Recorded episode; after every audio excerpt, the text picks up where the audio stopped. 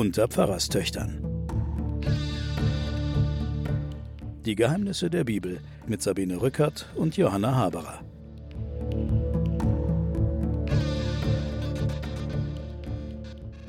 Willkommen zu den Pfarrerstöchtern und den Geheimnissen der Bibel.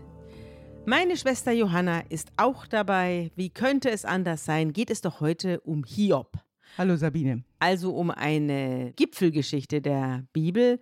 Weltberühmt, weltberühmt. Jeder weiß, wer Hiob ist. Jeder weiß, wenn ein paar wirklich miese Nachrichten kommen, dass es dann Hiobs Botschaften sind. Und alles geht zurück auf den armen Hiob, dessen Geschichte wir heute erzählen. Das heißt, erzählen muss man gar nicht viel. Es wird vor allem gesprochen. Ich bin Sabine Rückert, Chefredaktion Die Zeit. Und jetzt geht's los. Der Hiob hat ein eigenes Buch bekommen, das Buch Hiob. Hiob ist eine Figur, die schon einen Namen trägt, der das Leid in sich birgt, der Angefeindete heißt es. Und seine Geschichte geht so.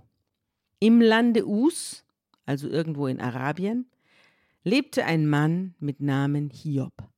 Dieser Mann war untadelig und rechtschaffen. Er fürchtete Gott und mied das Böse. Sieben Söhne und drei Töchter wurden ihm geboren.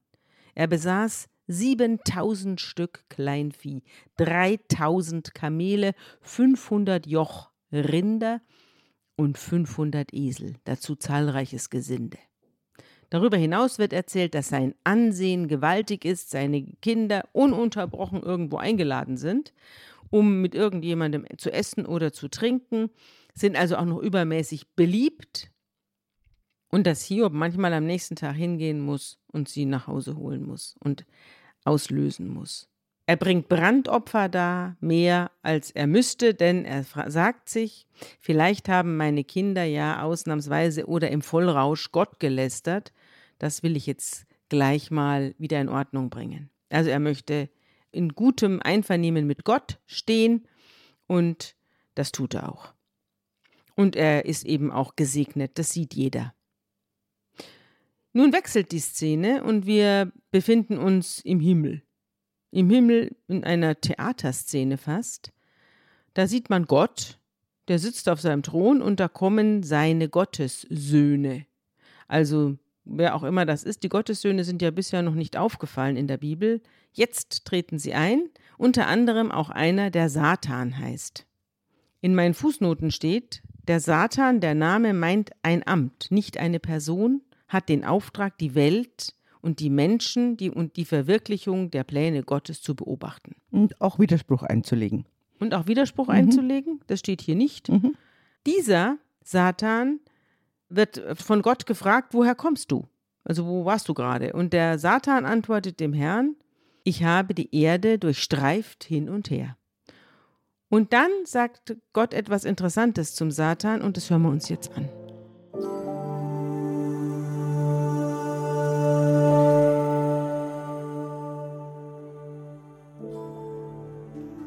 Der Herr sprach zum Satan, Hast du Acht gehabt auf meinen Knecht Hiob? Denn es ist seinesgleichen nicht auf Erden, fromm und rechtschaffen, gottesfürchtig und meidet das Böse.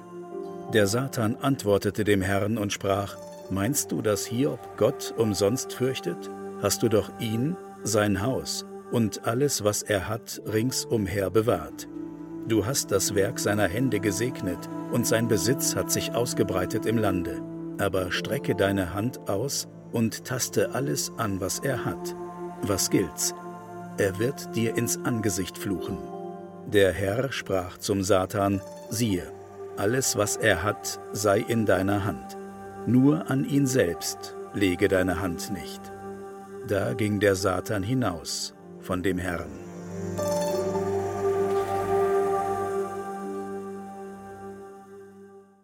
Das ist die berühmte Himmelswette, Johanna. Gott und der Satan wetten darum, dass Hiob Gott gewogen bleibt Gott weiter achtet und liebt, auch wenn ihm nichts mehr gelingt. Genau.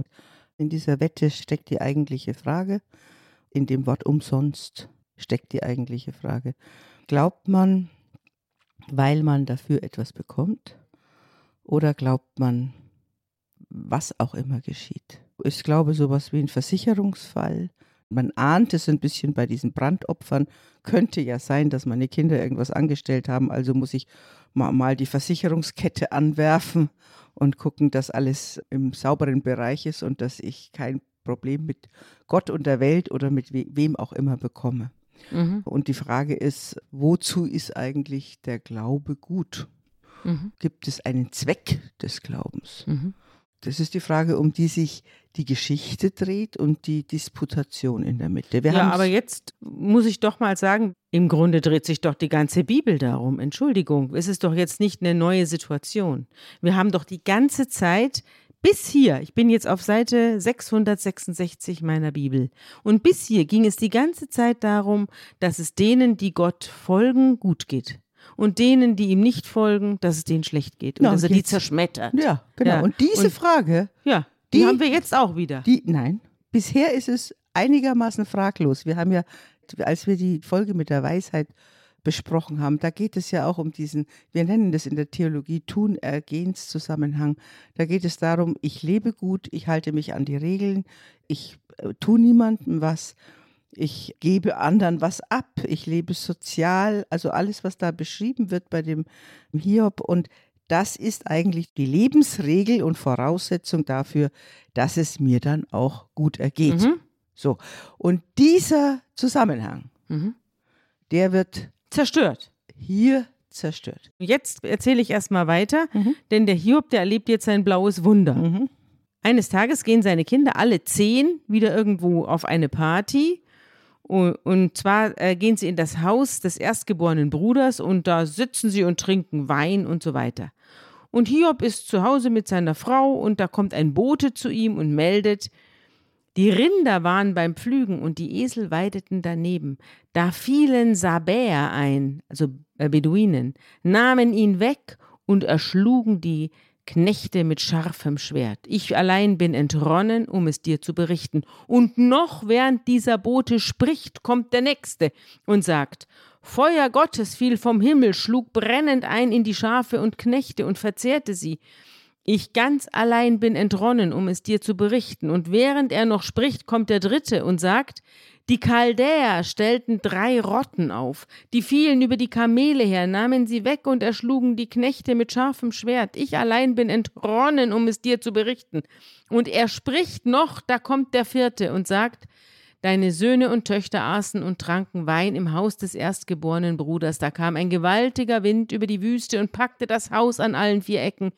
Und es stürzte über den jungen Leuten zusammen, und sie starben, und ich allein bin entronnen, um es dir zu berichten. Und Hiob stand auf und zerriss sein Gewand und schor sich den Kopf und fiel auf die Erde und betete. Und dann sagte er, Nackt kam ich hervor aus dem Schoß meiner Mutter, nackt kehre ich dorthin zurück. Der Herr hat's gegeben, der Herr hat's genommen, gelobt sei der Name des Herrn. Und er äußert kein böses Wort gegen Gott. Ja, und dann kommt es zur zweiten Szene im Himmel. Die Gottessöhne versammeln sich wieder um Gott und unter ihnen auch der Satan. Und Gott spricht zum Satan, woher kommst du? Und der antwortet, die Erde habe ich durchstreift hin und her. Und der Herr sagt, hast du denn auch auf Hiob geachtet? Den Untadeligen? Noch hält er fest an seiner Frömmigkeit. Die Runde 1 hat Gott gewonnen. Die Runde 1 hat Gott gewonnen. Noch hält er fest an seiner Frömmigkeit, aber der Satan sagt Haut um Haut. Alles, was der Mensch besitzt, gibt er hin für sein Leben. Doch streck deine Hand aus und rühr an sein Gebein und Fleisch wahrhaftig, er wird dir ins Angesicht fluchen. Da sagt Gott zum Satan, gut, er ist in deiner Hand, nur schone sein Leben. Und der Satan geht weg und schlägt den Hiob mit bösartigem Geschwür von der Fußsohle bis zum Scheitel. Und der Hiob setzt sich mitten in die Asche, und nimmt eine Scherbe und kratzt sich damit seine schrecklichen Wunden und Beulen, die er jetzt auch noch bekommen hat. Er hat eine ekelhafte Krankheit. Und seine Frau sagt zu ihm, hältst du jetzt immer noch an deiner Frömmigkeit fest? Lästere Gott und stirb. Aber er sagt zu ihr, nur ein Idiot redet, wie du redest. Nehmen wir das Gute von Gott, sollten wir dann auch nicht das Böse nehmen? Und bei all dem kommt kein böses Wort über seine Lippen. Und jetzt kommen drei Freunde. Wollen wir eine kleine Pause machen und uns besprechen? Ja, wir wollen uns ein kleines bisschen besprechen, weil du hast jetzt so die Rahmenerzählung erzählt. Ja. Das ist der Rahmen, der ja dann in verschiedenster Weise auch in der Geschichte der Nacherzählungen wieder aufkommt. Er kommt bei Goethes Faust, der Prolog im Himmel vor, wie der Teufel mit Gott eine Wette auf den Faust macht. Er kommt in verschiedensten literarischen Verwertungen mit den Hiobsbotschaften vor. Auch diese Hiobsbotschaften sind so ein bisschen, sag ich jetzt mal, so ein bisschen winziger Abbild einer journalistischen Tätigkeit. Ich muss es dir erzählen, ich bin der Einzige, der entronnen ist, aber ich bin dazu da, diese Nachricht aufrecht zu erhalten. Mhm. Ja? So ein Kriegsberichterstatter mhm. oder sowas. Ja, in der Presse steht ja auch immer nur, ja. wenn was Schlimmes passiert ja, ist. Ja, ja, genau. Und Andere ich, kommen ja gar nicht in die Ich bin entronnen Zeitung. und ich erzähle die Geschichte. Genau. Fangen wir mal beim Hiob an. Du sagtest ja, das ist der, der geschlagene, angefochtene heißt der Name schon. Er ist angesiedelt, wie soll man sich das vorstellen? Soziokulturell stellt man sich jetzt einen sehr reichen Scheich vor. Ja. Der im Lande Uz angesiedelt ist. Man nimmt an, dass das da war, wo der Abraham herkommt. Also man nimmt auch an, dass es die Assoziation ist, das ist da ein Verwandter. Genau, Mhm. das ist ein Verwandter von Abraham. Mhm. Irgendwas.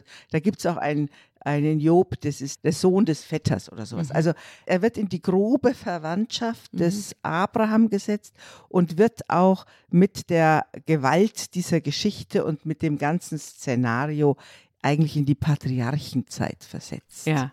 Er wird bei Ezechiel neben Abraham und Noah genannt. Also da kommt er mal vor, der Hiob. Also das heißt, die, das ganze Szenario ist patriarchalisch und existenzial, wenn man so will. Ja, hat mit unserer Geschichte hier und schon gar nicht mit den Makkabäern auch Na, nur das Geringste zu tun. Es hat nicht das Geringste zu tun. Dann streiten sich die Leute mit relativ viel Recht darum, dass diese Legende jetzt des Hiob, diese wunderbar, ich finde diese Sätze wunderbar. Nackt bin ich gekommen, nackt bin ich gegangen. Der Name des Herrn sei gelobt. Der Herr hat's genommen, der hat gegeben, der hat's genommen. Oder das andere, warum soll ich denn eigentlich, wenn mir was Böses geschieht, vorher glaube ich an Gott, aber wenn mir was Böses geschieht, dann nehme ich das nicht an. Also auch diese, diese beiden Sätze finde ich eigentlich als Grundlage von Religion großartig, großartig. Ja, aber es ist sozusagen die, die Story drumrum.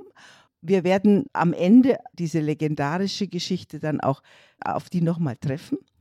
Entstanden ist dieses Buch wahrscheinlich über Jahrhunderte. Vermutlich ist diese Legende des frommen Hiob, den du jetzt gerade vorgestellt hast, dem nichts was kann und der Gott treu bleibt. Diese Legende ist wahrscheinlich sehr alt. Mhm.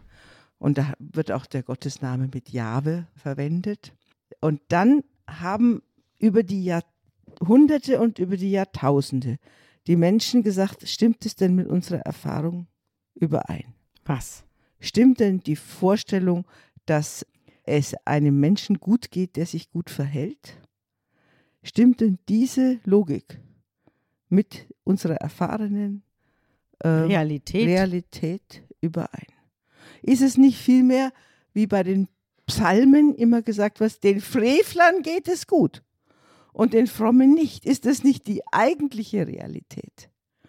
Diese Sicherheit, dass man Religion so versteht, dass man sich gut gegenüber Gott verhält, dass man opfert, dass man guckt, dass man keine Fehler macht und dann geht es einem auch gut, dass dieses Versprechen vom Leben in der Regel nicht gehalten wird. Mhm.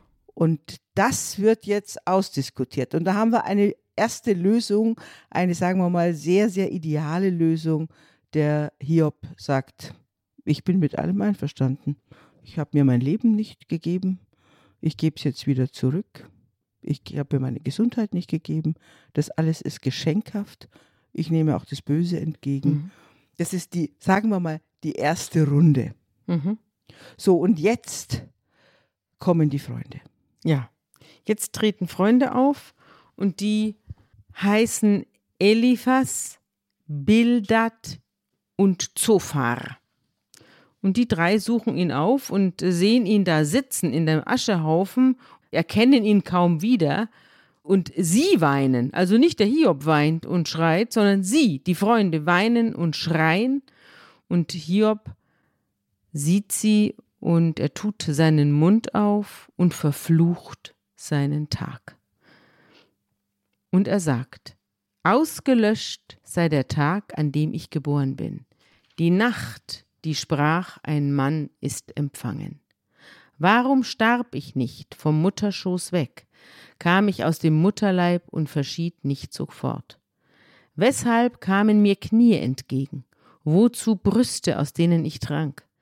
Still läge ich jetzt und könnte rasten, entschlafen wäre ich und hätte Ruhe bei Königen, bei Ratsherren im Land.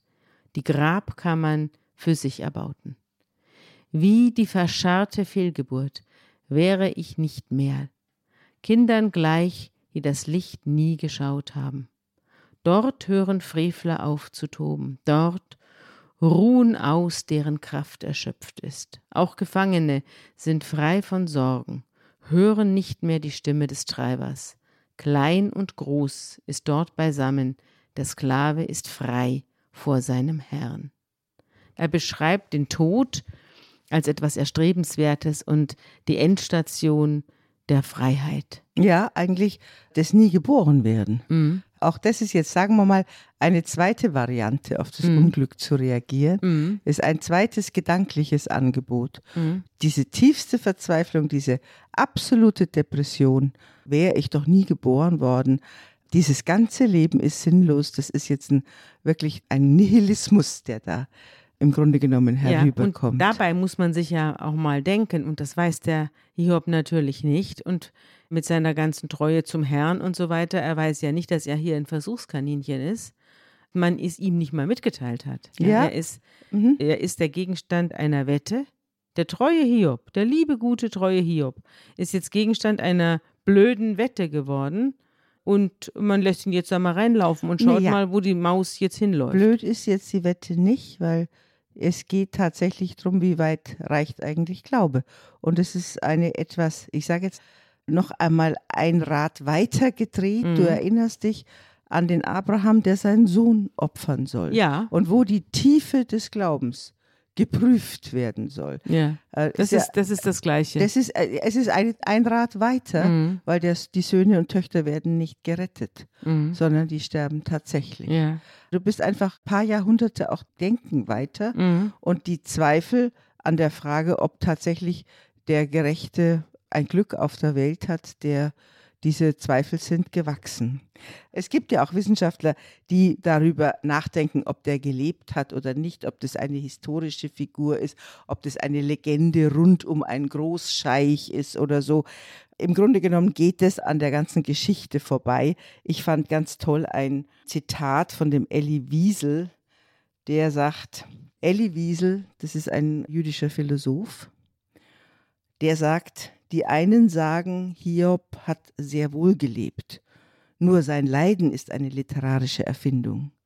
Dem halten andere entgegen, Hiob hat niemals gelebt, aber er hat so sehr wohl gelitten. Mhm.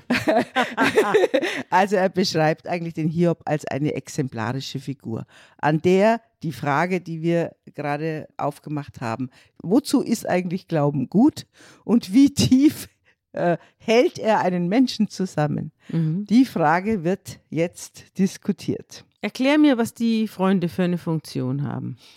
Die Freunde, die sind auch von ihren Namen her auf jeden Fall so ähnlich wie der Hiob auch, sind keine Israeliten, Mhm. sind keine Juden. Mhm. sind aus Süden, Norden, Osten, kommen von weit her Mhm. und beschreiben auch etwas wie, wir verhandeln hier jetzt kein jüdisches Problem, Ja. sondern wir, Ein menschliches. wir verhandeln jetzt ein menschliches Problem. Das Ah, ja. sagen auch die Namen Ja. und die kommen, sind also gelehrte, wichtige Personen, die von weit her kommen. In anderen Stories, also es gibt ja auch noch andere Hiobs-Geschichten oder vergleichbare Geschichten, da werden sie dann mit den Königen verglichen, die drei Könige, die kommen. Mhm.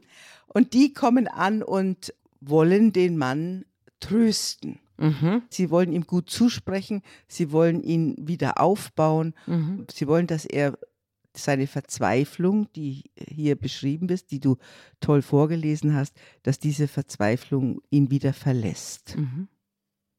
Und mit welchen Argumenten machen Sie das? Ja, erstmal mit gar keinen. Sie machen eigentlich zunächst mal, Mhm. machen sie das, was Freunde eigentlich in so einer Situation am besten tun. Zunächst einmal schweigen sie sieben Tage. Sie setzen sich zu ihm hin Mhm. und schweigen sieben Tage. Mhm. Also diese sieben Tage Schweigen sind übrigens auch in der Psychotherapie und in der geistlichen Seelsorge immer das Bild dafür, dass du, wenn jemand derartig abstürzt in seinem Ja. Leben, dass er, dass ein Kind stirbt oder eine Krebsoperation bevorsteht oder du hast noch vier Monate, diese Situationen. Da heißt es ja auch immer, du kannst jetzt als Therapeut oder als Seelsorger, kannst du jetzt nicht hingehen und den Menschen irgendwie mit Worten trösten. Ja, mit guten Ratschlägen bombardieren. und noch dazu mit guten Ratschlägen bombardieren, Mhm. sondern das Einzige, was du tun kannst, ist da sein, hinsetzen und mit dem anderen schweigen und ja. ihn anhören oder wenn er was sagt und bei ihm sein. Und das ist die erste Reaktion und die erste Reaktion, die ist eigentlich toll. Ja. Und dann fangen sie allerdings an zu sprechen. Es beginnt mit dem Eliphas, der eine lange Rede hält und der, das fand ich jedenfalls einen interessanten Satz, sagt, nämlich, denn nicht aus dem Staub geht Unheil hervor, nicht aus dem Ackerboden sproßt die Mühsal, sondern der Mensch ist zur Mühsal geboren, wie Feuerfunken, die hochfliegen.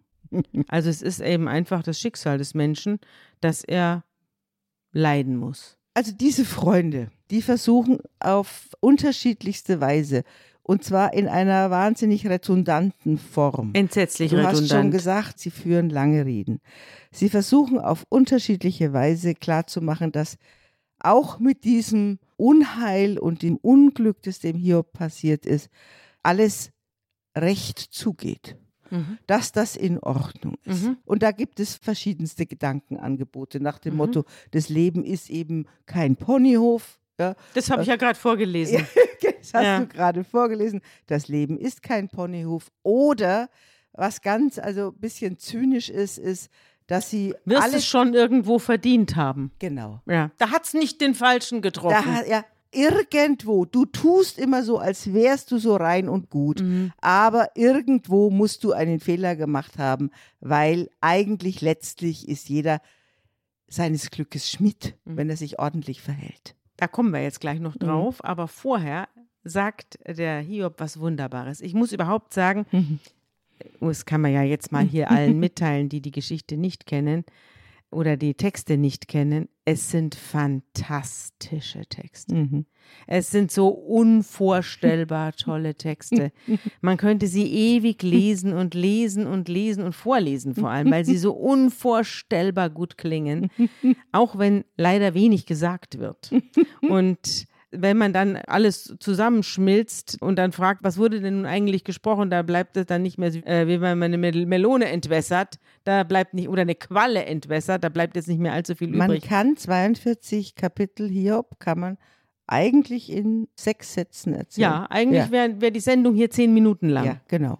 Mhm. Aber wir haben natürlich noch allerhand Literatur dabei und werden uns hier auch noch mächtig in die Wolle kriegen. Aber zuerst mal spricht der Hiob nach all diesen Geschichten, ja, das Leben ist kein Ponyhof und wirst schon irgendwo was verbrochen haben. Daraufhin sagt er folgendes. Meine Brüder sind trügerisch wie ein Bach, wie Wasserläufe, die verrinnen.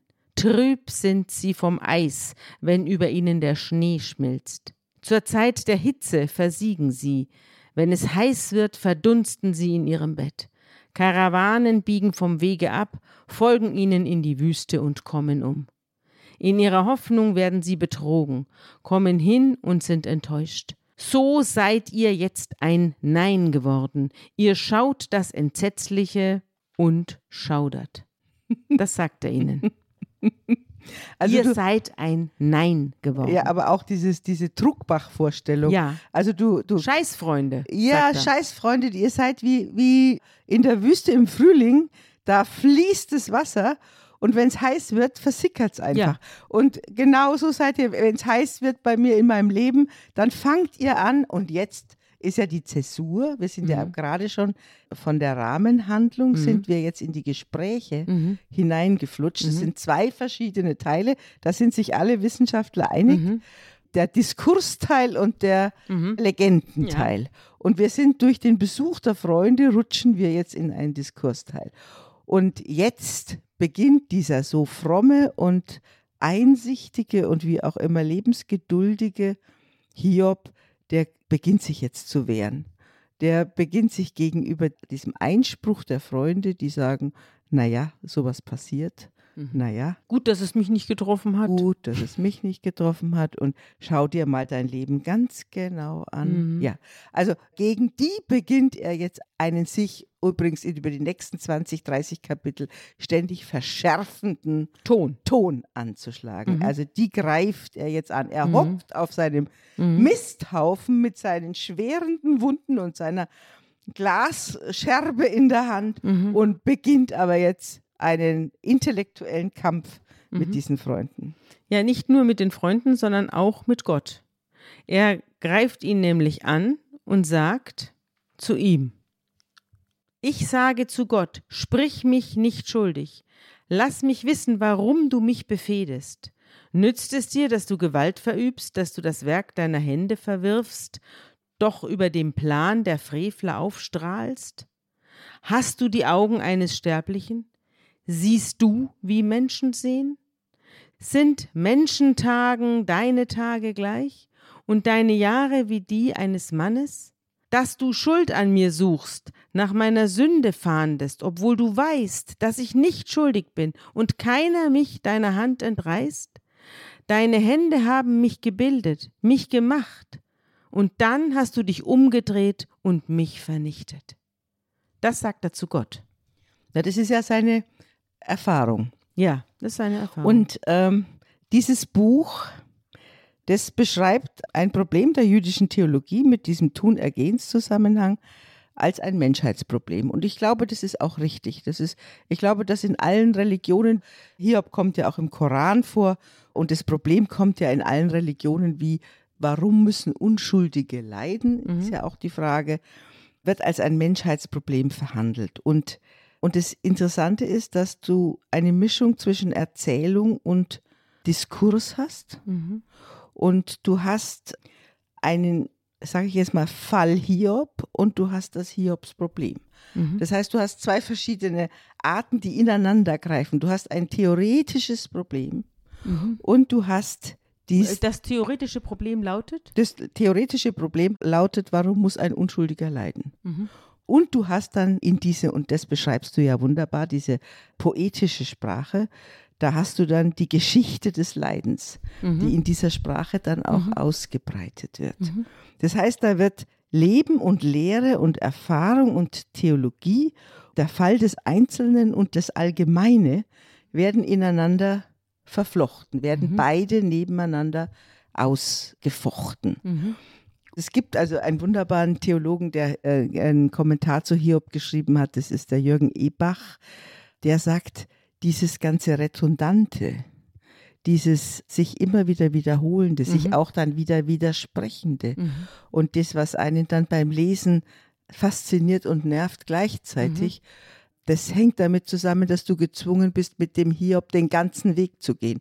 Das ist, es, es, es ist nicht kurz abgehandelt, so ein Leid, Mhm. sondern so ein Leid muss durch 40 Kapitel langsam, langsam, Mhm. langsam verarbeitet Mhm. werden. Mhm. Und insofern, Aber das ist natürlich zum Beispiel bei einem echten Leid, bei einem Todesfall oder bei einer Krebserkrankung ja auch so. das meint er ja. Das wird ja ewig, wird ja das immer wieder und dann kommt vielleicht noch eine Hoffnung und dann ist Ja. sie wieder weg und Ja. dann kommt ein Rückfall und dann kommt ein Rezidiv und dann geht's hier los und dann Genau. gibt's einen unklaren Befund und genau. man redet ja ewig und ewig dann darüber. Genau. Man redet ewig und fängt immer wieder an Ja. und dann kommen wieder die anderen und Mhm. widersprechen oder versuchen zu trösten. Also oder kommen mit alternativen Theorien und alternativen Behandlungsmethoden. So ist es. Ja. Also diese Szenerie, die ist in dieser ganzen Komposition Mhm. im Grunde genommen abgebildet. Mhm.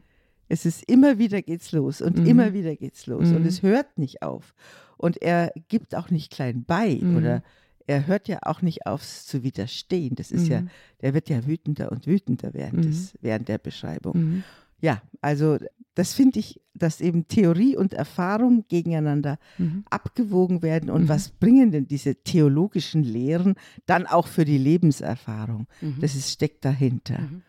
Also das alles wird natürlich nur dann einen Sinn ergeben, wenn man an einen Gott glaubt. Denn eigentlich sind das ja Erfahrungen, die macht ein Mensch, und dass es mir ergeht, völlig unabhängig davon, was ich für ein Typ bin. Ich kann natürlich sagen, wenn ich mich dissozial verhalte, dann wird mich die Gesellschaft irgendwann mal ausspeien, weil sie mich nicht mehr erträgt. Und man kann natürlich auch das soziale Verhalten und das Wohlergehen, auch die mentale Gesundheit und irgendwann vielleicht auch die physische Gesundheit, kann man zusammenführen mit dem eigenen Verhalten und dem Charakter und so weiter. Aber das ist kein unbedingter Tunergehenszusammenhang. Ja, wird es nicht ja? immer zu, wird es nicht vor Gericht zum Beispiel immer zugemacht nach dem Motto, dieser 17-Jährige, der hat folgende Sozialisation, der Vater hat getrunken, die Mutter ist auf Natürlich, den Strich aber es wird am Schluss geurteilt, ja. Du wirst nach dem, was du tust, verurteilt und nicht nach dem, was das Schicksal dir mitgespielt hat. Da kriegst du vielleicht einen Strafrabatt, aber es heißt nicht Freispruch, du bist ein armes Schwein. Das ja. gibt es nicht. Aber äh, trotzdem ist dieser Tun-Ergehenszusammenhang, es hat jemand etwas getan, weil es ihm vorher so mhm. ergangen mhm. ist. Oder er hat, was weiß ich, er ist mit 50 gestorben, weil er zu viel gearbeitet hat oder weil er zu viel gegessen hat oder weil er zu viel getrunken hat. Also wir haben schon eine Evidenz, mhm. es gibt schon eine gewisse Evidenz dieses Tun-Ergehenszusammenhang. Ja, stimmt ja auch. Also wenn mhm. ich, wenn ich mit 250 Sachen auf dem Motorrad durch die Stadt fahre, dann ist die Wahrscheinlichkeit, dass ich das nicht überlebe, relativ hoch, ja. weil hier viel Verkehr ist und mir irgendwann mal einer reinfährt. Ja. Oder ich einem reinfahre. Die Frage ist nur, ist es umgekehrt? Die das Hiob-Buch stellt, ist ja die umgekehrte. Wieso passiert es dann eigentlich, dass jemand, der sich vollkommen ordentlich verhält, mhm Wieso kriegt einer, der sein Leben lang keine Zigarette geraucht hat, einen wirklich bösen Lungenkrebs? Das, ja, mh. da kannst du sagen, es ist halt so. Mhm. Oder du kannst sagen, es gibt einen Gott. Aber dann, wenn du sagst, es gibt einen Gott, hast du ein Problem. Mhm. Weil mit diesem Gott stimmt dann was nicht. Mhm. Da kommen wir dann später drauf. Jetzt wollte ich mhm. aber erst was vorlesen. Es gibt nämlich nicht nur das Buch Hiob in der Bibel, sondern es gibt auch den Roman Hiob von Josef Roth. Josef Roth ist selbst ein Hiob gewesen. Er hat dieses Buch sehr früh geschrieben, da war er vielleicht so 30 oder 35. Er ist auch nicht viel älter geworden, ich glaube, er ist mit 45 gestorben an Trunksucht, hatte ein sehr schweres Leben, vieles Durcheinander und seine Frau ist verrückt geworden und also ganz schrecklich. Er sagt von sich, er ist böse besoffen, aber gescheit.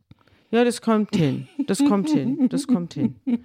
Jedenfalls hat er dieses Buch Hiob geschrieben als relativ junger Mann und es ist voller Weisheiten und so großartig. Und ich wollte dir jetzt mal die eine oder andere Passage daraus mhm. vorlesen, wenn du einverstanden bist. Ja. Werbung. Diese Woche in der Zeit? Die Bücher des Frühlings. 16 Seiten blühende Fantasie. Von gefährlichen Liebschaften, einer Flucht auf dem Mississippi und magische Erzählkunst das Literaturspezial zur Buchmesse in Leipzig. Die Zeit, Deutschlands größte Wochenzeitung. Jetzt am Kiosk oder direkt bestellen unter zeit.de/slash bestellen.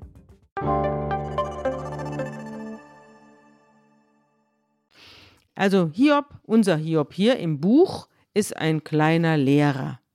Und er lebt irgendwo in der Nähe von Lviv. Heute ist das Lviv Ukraine. In der Ukraine, mhm. in der jüdischen Community mhm. in der Westukraine. Und hat da ein kleines Haus und wohnt da mit seiner Frau und seinen beiden Söhnen und seiner Tochter.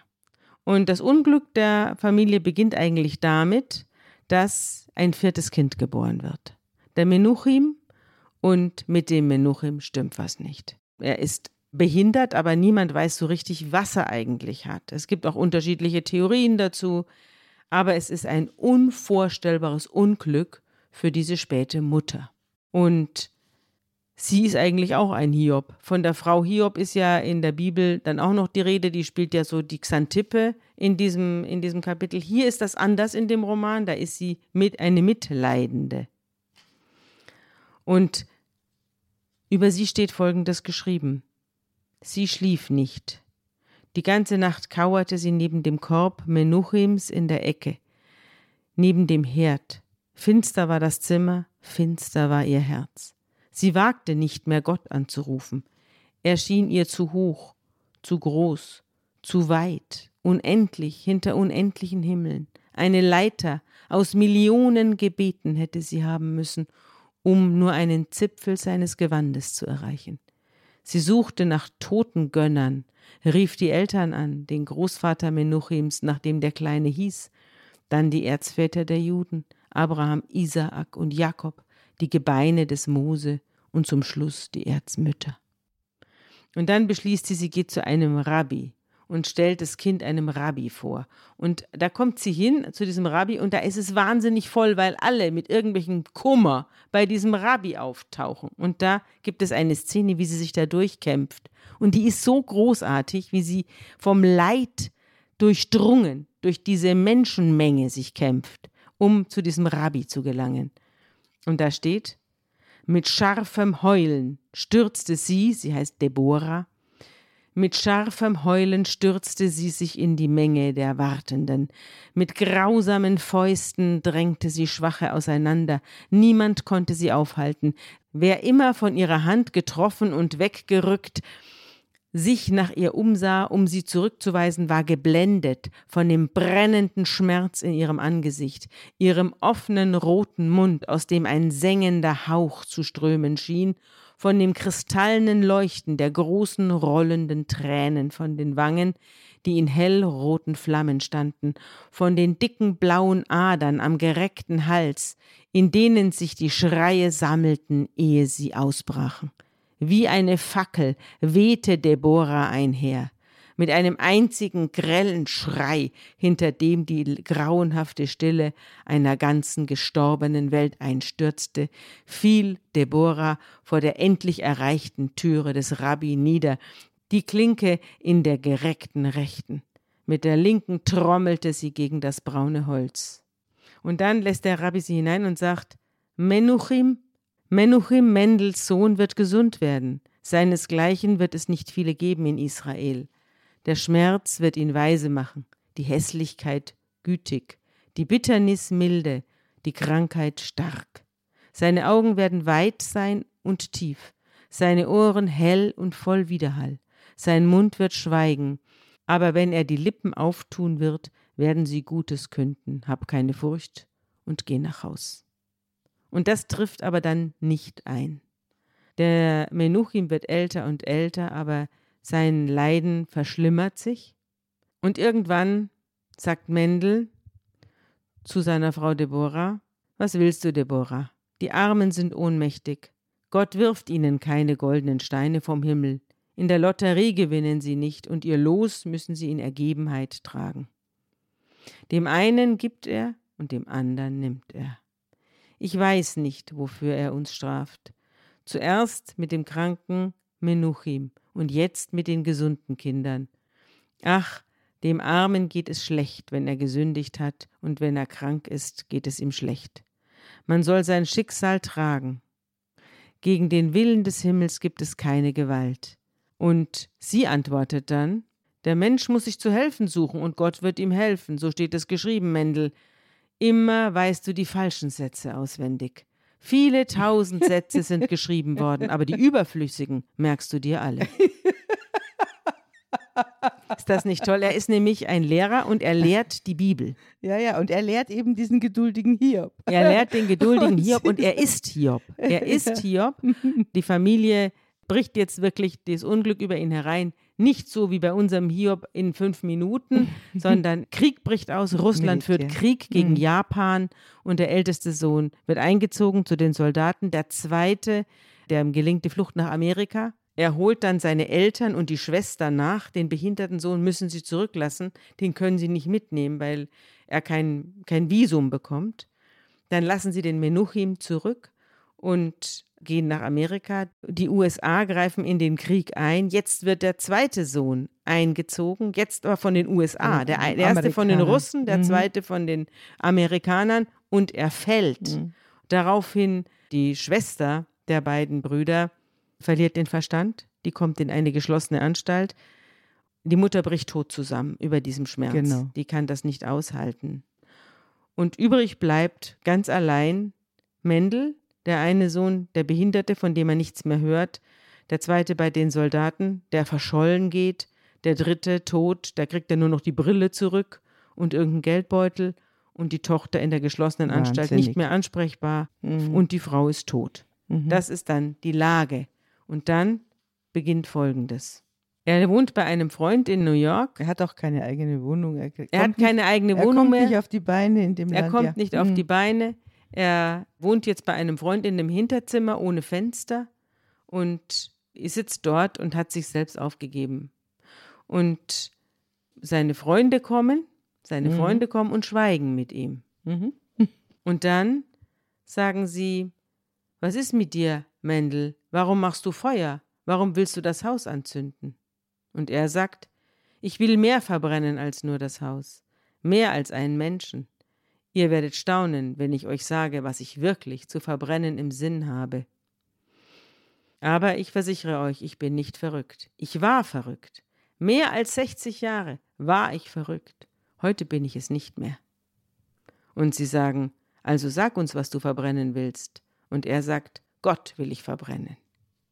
Aber dann sagt einer der Freunde, aber lästere nicht, Mendel, du weißt besser als ich, denn du hast so viel mehr gelernt, dass Gottes Schläge einen verborgenen Sinn haben. Wir wissen nicht, wofür wir gestraft werden. Und Mendel antwortet, ich aber weiß es. Gott ist grausam, und je mehr man ihm gehorcht, desto strenger geht er mit einem um. Er ist mächtiger als die Mächtigen. Mit dem Nagel seines kleinen Fingers kann er ihnen den Garaus machen, aber er tut es nicht. Nur die Schwachen vernichtet er gerne. Die Schwäche eines Menschen reizt seine Stärke, und der Gehorsam weckt seinen Zorn. Er ist ein großer, grausamer Ispravnik. Es ist also ein Vorsteher, ein Machthaber im russischen Reich. Er ist ein großer, grausamer Ispravnik. Befolgst du die Gesetze, so sagt er, du habest sie nur zu deinem eigenen Vorteil befolgt, und verstößt du gegen ein einziges Gebot, so verfolgt er dich mit hundert Strafen.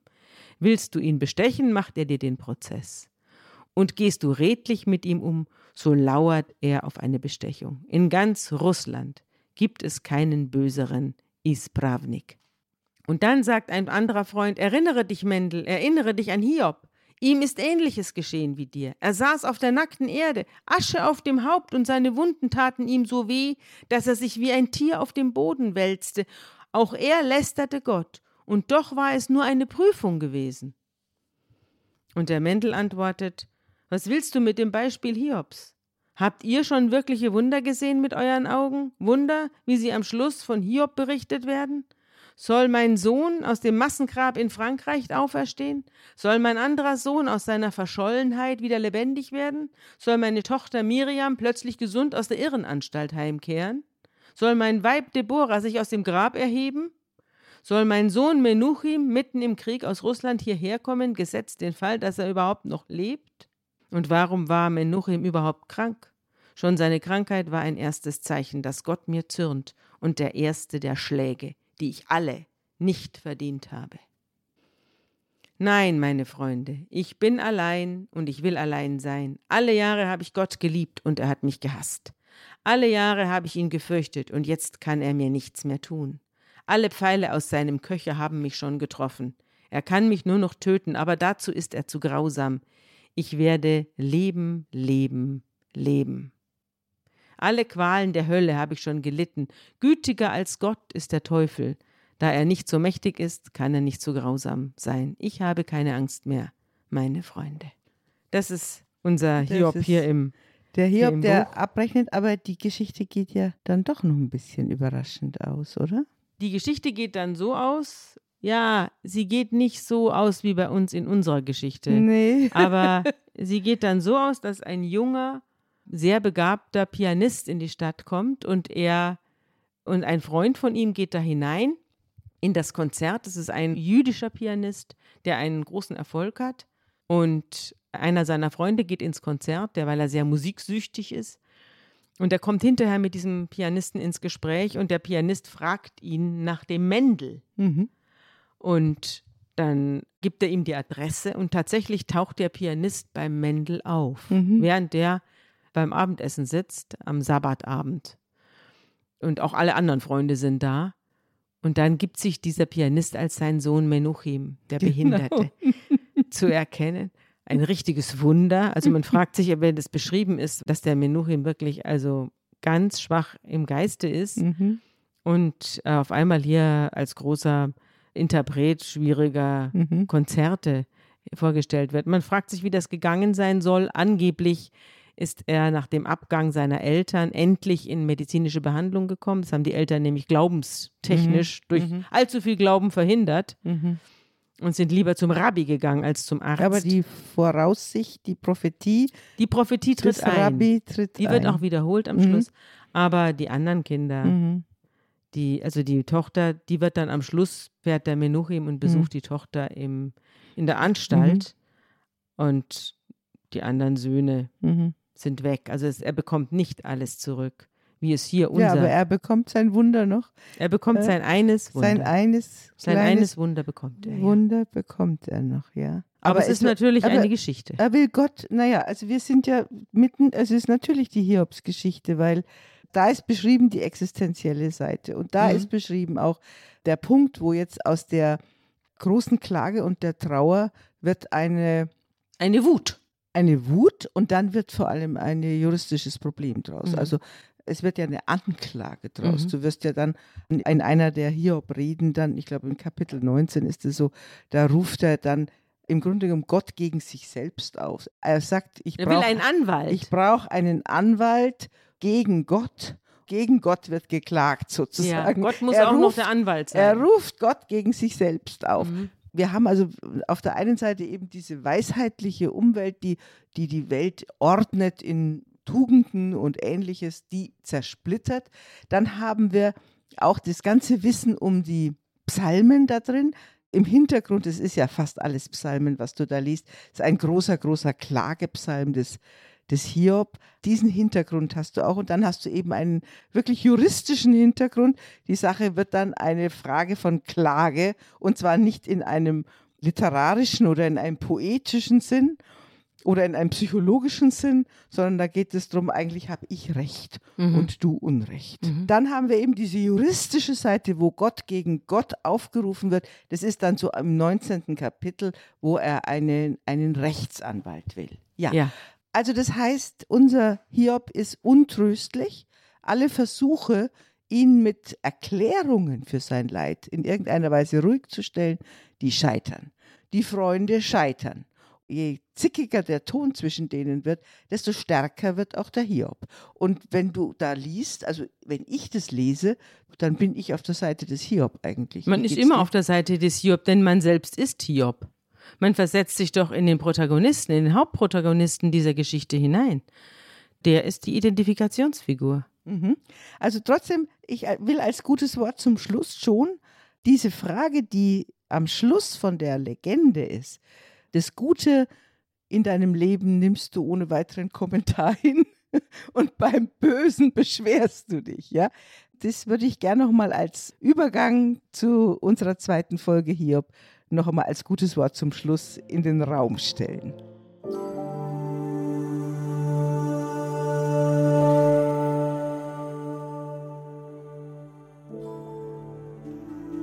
Haben wir Gutes empfangen von Gott und sollten das Böse nicht auch annehmen?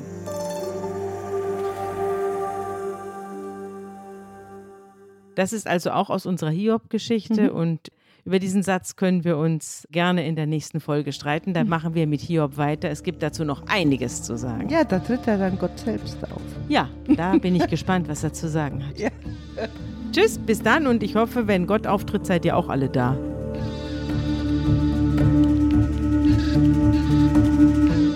Unter Pfarrerstöchtern ist ein Podcast der Zeit und von Zeit Online. Produziert von Pool Artists.